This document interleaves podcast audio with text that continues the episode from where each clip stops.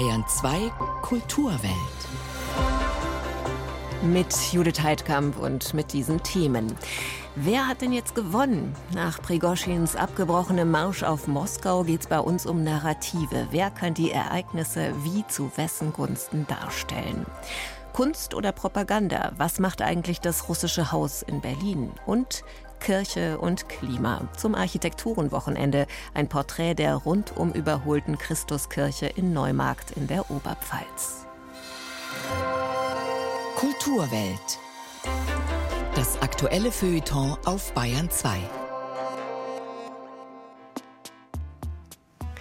Das Real Book, das ist für alle, die Jazz machen und Jazz lieben, unverzichtbar. Da stehen die Standards drin, die Titel von All of Me bis Satin Doll, die in unendlich vielen Abwandlungen immer wieder neu lebendig werden, in den Harmonien mit den blauen Noten.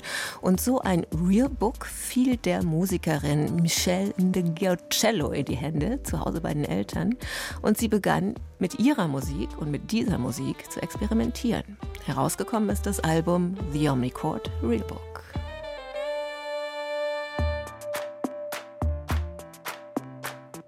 I've been shaken, I fear I've lost my way.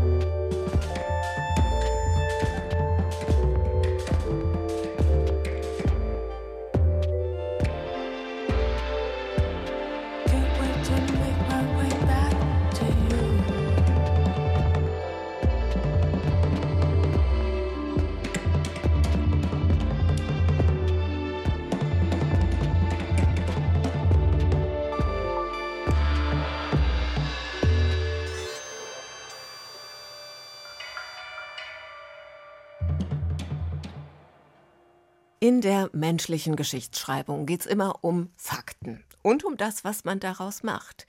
Welche Geschichte wird erzählt? Welchem Narrativ folgt die Mehrheit? Und das ist auch die große Frage am Tag 1 nach Prigoschins Aufstand gegen Putin. Man ist ja gestern kaum weggekommen von den Nachrichtenkanälen. Und bei mir im Studio ist Christine Hamel, die für uns ja die russische Kulturszene beobachtet, mit all den politischen Seiten, die das auch hat und die gestern natürlich auch alle Entwicklungen mitverfolgt hat. Grüß dich, Christine. Hallo. Vielleicht als erstes noch mal kurz rekapitulieren, was da gestern eigentlich alles passiert ist. Ja, sonst kann man es ja kaum glauben. Also, es ist eine Stadt unter Kontrolle gebracht worden, Rostov am Don, eine Millionenstadt. Der Armeeführung wurde mit harter Strafe gedroht. Es gab Morddrohungen, Eilmeldungen im Staatsfernsehen, ein Strafverfahren, Putins Befehl zur Verhaftung von Prigozhin, die Bombardierung von Voronisch, vier abgeschossene Hubschrauber und drei abgeschossene Flugzeuge, abgesperrte Straßen Richtung Moskau, Staatspanik und am Abend sagt Lukaschenko, ich habe alles gelöst, alles in Ordnung, wir können so weitermachen wie zuvor. Jetzt wäre man ja neugierig zu wissen, was steht denn darüber heute in den russischen Medien? Ja, das Szenario ist ja tatsächlich so abgründig schlecht, also so unzusammenhängend, dass man erwarten dürfte, also dass die russischen Medien heute lauter Hintergrundberichte liefern. Tatsächlich ist es aber so, Russia Today übernimmt heute die Schlagzeile von RIA Novosti und die lautet, Russland war im Mai das einzige Land in Europa mit sinkenden Lebensmittelpreisen. Eine andere Nachrichtenagentur widmet sich drei verschwundenen Kindern in russisch Fernost und Gazeta Ru widmet sich zwei Anfragen im Parlament der Krim, ob denn die Übergabe der Halbinsel an die Ukraine überhaupt legitim gewesen sei. Als russischer Medienkonsument kommt man da natürlich schon gehörig ins Wanken und könnte meinen, man habe das alles einfach nur geträumt. Äh, in der Tat, das ist sehr erstaunlich. Zumal, wenn man jetzt all die Berichterstattung aus westlichen Medien gestern so im Kopf hat, für uns stellt sich das doch so dar. Wir sahen einen Kampf zwischen zwei Alpha-Tieren und fragen uns also, wer hat denn nun eigentlich gewonnen? Also es gibt mehrere Lesarten. Die eine Lesart wäre, dass Putin gewonnen hat, denn der Konflikt ist vom Tisch offenbar und die Wagner-Söldner sind wieder in der Kaserne. Putin ist noch immer an der Macht. Das spreche dafür, Putin hat gewonnen. Eine andere Lesart wäre, dass Prigozhin gewonnen hat. Er hat Muskeln gezeigt. Er hat seine Macht mal kurz demonstriert und hat eine Ahnung davon gegeben, was in Russland passieren könnte. Er hat aber nochmal zurückgezogen und hat sich jetzt nach Belarus begeben oder hat in Belarus von Lukaschenko Asyl bekommen, wie immer man das auch nennen darf. Die dritte Lesart wäre aber, es hat möglicherweise einen Putsch gegeben, er ist dann aber abgewendet worden in eine Inszenierung. Möglich auch, dass alles von Anfang an eine Inszenierung war, denn bereits der Auslöser für diesen Marsch der Gerechtigkeit auf Moskau, das hat Bellingcat sehr deutlich gezeigt, war aller Wahrscheinlichkeit nach erfunden. Es hat keinen Angriff auf die Wagner-Söldner von Seiten der russischen Armee gegeben. Und dann gab es auch im Laufe des Tages weitere Indizien dafür, dass alles möglicherweise inszeniert sein könnte, nämlich da saß doch Prigozhin tatsächlich relativ entspannt zusammen mit dem stellvertretenden Verteidigungsminister Russlands und dem Chef des Militärgeheimdienstes GRU im südlichen Militärkommando in Rostov. Die saßen da nett beieinander und haben geplaudert. General Sergei Suvorikin hat in seinem Appell fast den Wortlaut von Prigozhin übernommen und auch von 25.000 Kämpfern gesprochen, die auf Moskau zuhalten würden. In Wirklichkeit war aber alles ruhig. Es gab Straßensperren, wahrlich großen Opernstoff, aber keine marschierenden Wagnerianer. Und die Dinge könnten sich auch als ein Spektakel erweisen. Und dieses Spektakel würde Putin doch dazu dienen, zu erkennen, wer Freund ist und wer Feind. Denn der kasachische Präsident Tokayev wollte ihm nicht zu Hilfe kommen. Die Riege der Militärblogger war auch eher auf Seiten der Putschisten. Und auf wessen Seite war denn eigentlich der russische Ministerpräsident Michael Mischustin? Also ich denke, wir werden in Zukunft noch erleben, wie da äh, Posten neu besetzt werden. Der Patriarch hat sich gestern sehr stramm an Putins Seite gezeigt und einige Gouverneure auch, andere aber nicht. Und es wird interessant sein zu verfolgen, was passiert eigentlich mit allen Leuten jetzt, die nicht auf Putins Seiten waren. Also ja, das könnte auch eine Freund-Feind-Erkennung gewesen sein. Auf jeden Fall ist es das, was daraus gemacht wurde. Hältst du das für wahrscheinlich? Wie bewertest du diese Variante der Inszenierung?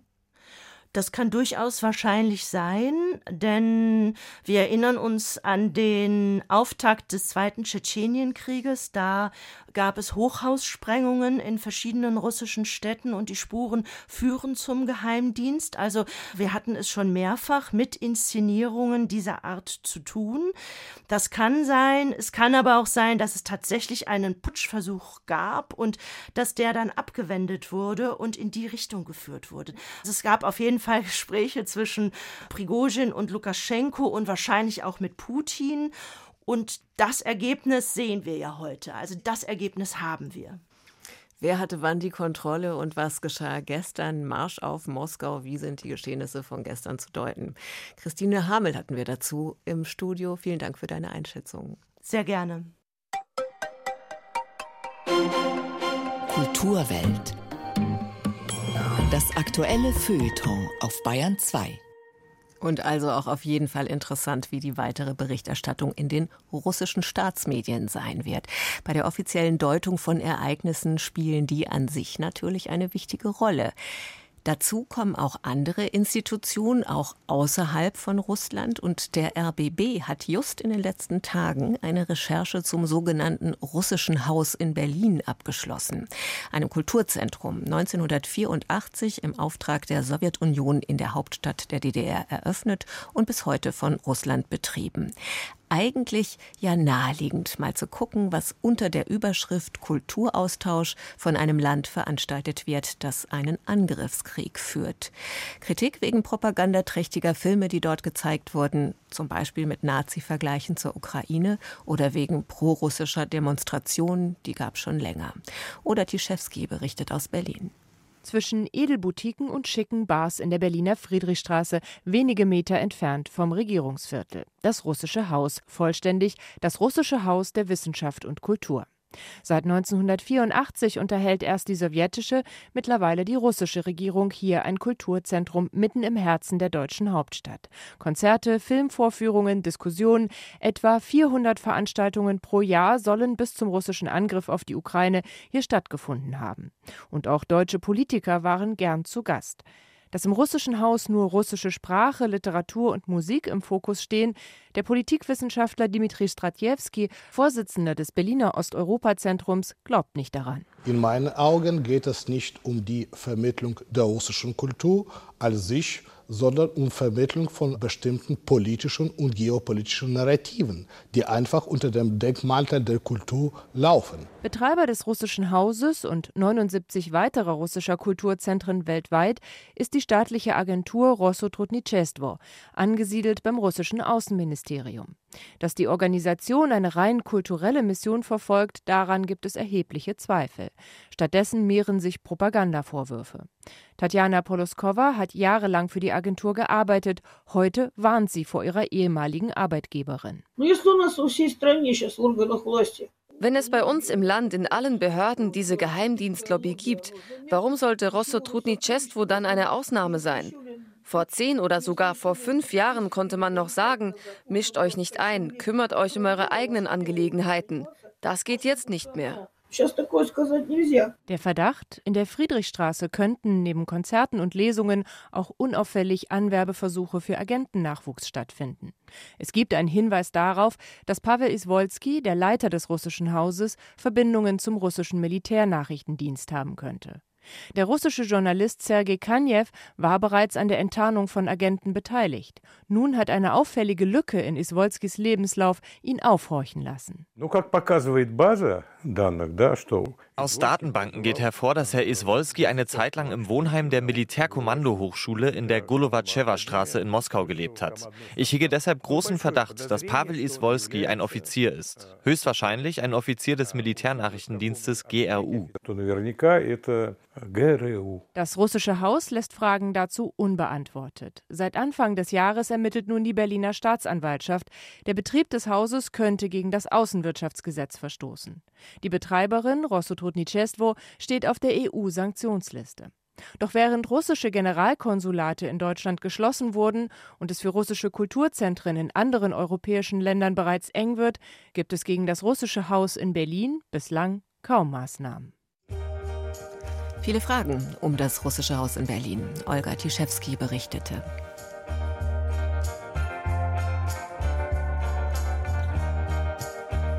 Remember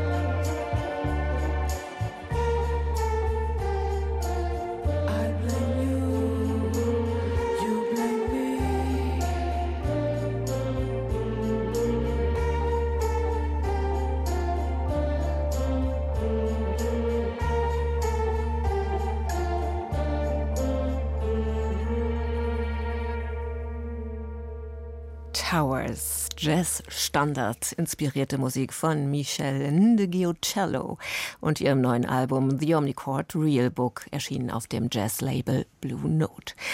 Die Rapperin und Komponistin wurde in Berlin geboren und wuchs in Washington, D.C. auf. Und ihr Name bedeutet, so erklärt sie es selbst, auf Suaheli freier Vogel.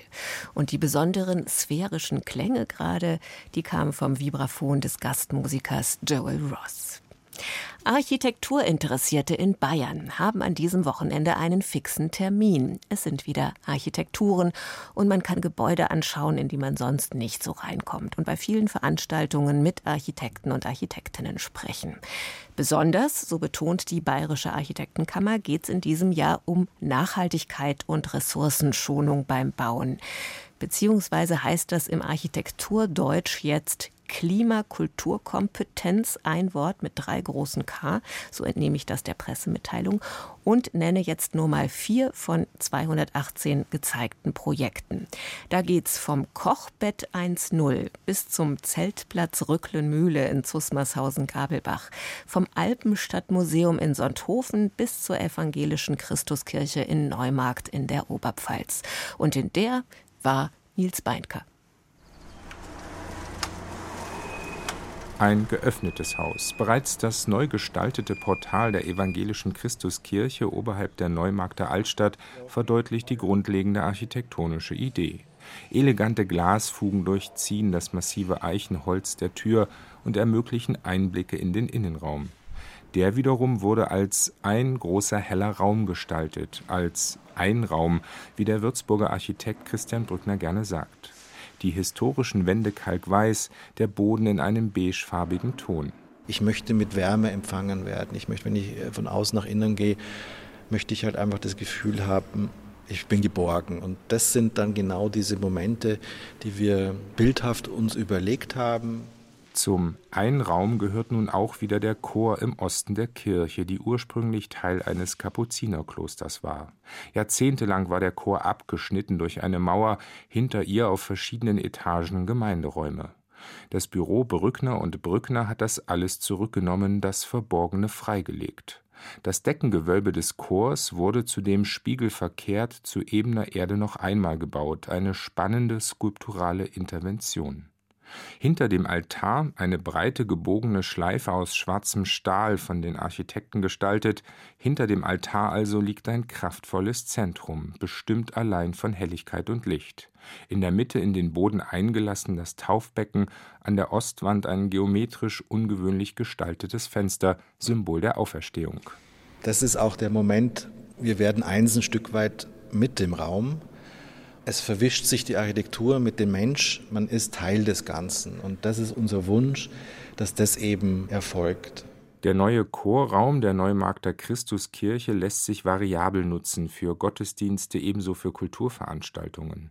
Die moderne Architektur einerseits konsequent, andererseits voller Respekt mit Blick auf die hier existierenden Zeitschichten versinnbildlicht auch eine Öffnung in die Gesellschaft. In einer Zeit, in der die Mitgliederzahlen der Kirchen immer mehr zurückgehen und Bauprojekte dieser Art vermutlich nicht mehr allzu häufig angestoßen werden. Für die Evangelische Landeskirche in Bayern ist die Neugestaltung überregional bedeutend, sagt Kunstreferent Helmut Braun. Das ist, glaube ich, sehr wichtig, an diesem Ort diese Kirche auch zu öffnen und die Tore aufzumachen und da auch Formate zu entwickeln mit Ausstellungen, mit Konzerten, Lesungen und solchen Dingen. Ich glaube, dass es gerade in dieser Zeit sehr anregend ist, auch für eine Diskussion zwischen Kirche und Gesellschaft. So reduziert die klare Architektur der Christuskirche auf den ersten Blick wirken mag, sie wird von besonderen Details bestimmt. Der Altar steht zu ebener Erde, erhebt sich nicht. Die historischen Mauern sind umzogen von einer Fuge aus Kieseln, die langgezogenen Spitzbogenfenster wurden mit transparentem Stoff verhüllt und sind Teil des Lichtkonzeptes. Keine Lampe hängt mehr von der Decke herab, allein eine dreidimensionale Kreuzskulptur, ein Kunstwerk aus Bronze schwebt in der Höhe. Das Gestühl aus Eichenholz ist beweglich. Über dem Eingang der Kirche erhebt sich, streng konturiert, die Empore. Es ist jetzt auch ein Miteinander mit der Geschichte. Es ist freigelegt worden, es ist aufgespürt worden und und sicherlich an der einen oder anderen Stelle anders, aber trotzdem wird es, glaube ich, auch im kapuzinischen Sinne dem Ort gerecht. Die Architekten Christian und Peter Brückner haben mit ihren Teams bereits etliche beeindruckende Sakralbauten in Bayern verwirklicht, immer wieder in Form von behutsamen und gleichzeitig prägnanten Transformationen. Das Weiterbauen gehört zur Philosophie des Büros aus Tirschenreuth und Würzburg. Mit der von Brückner und Brückner gestalteten Christuskirche bekommen das evangelische Dekanat in Neumarkt und die Gemeinde ein vielschichtiges Haus, ein Haus des Glaubens, ebenso aber für die Seele und die Sinne.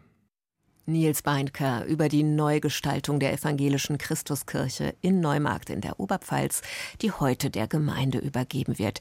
Zu erkunden auch im Rahmen der Architekturen, mit denen man an diesem Wochenende in ganz Bayern spannende Baukunst entdecken kann.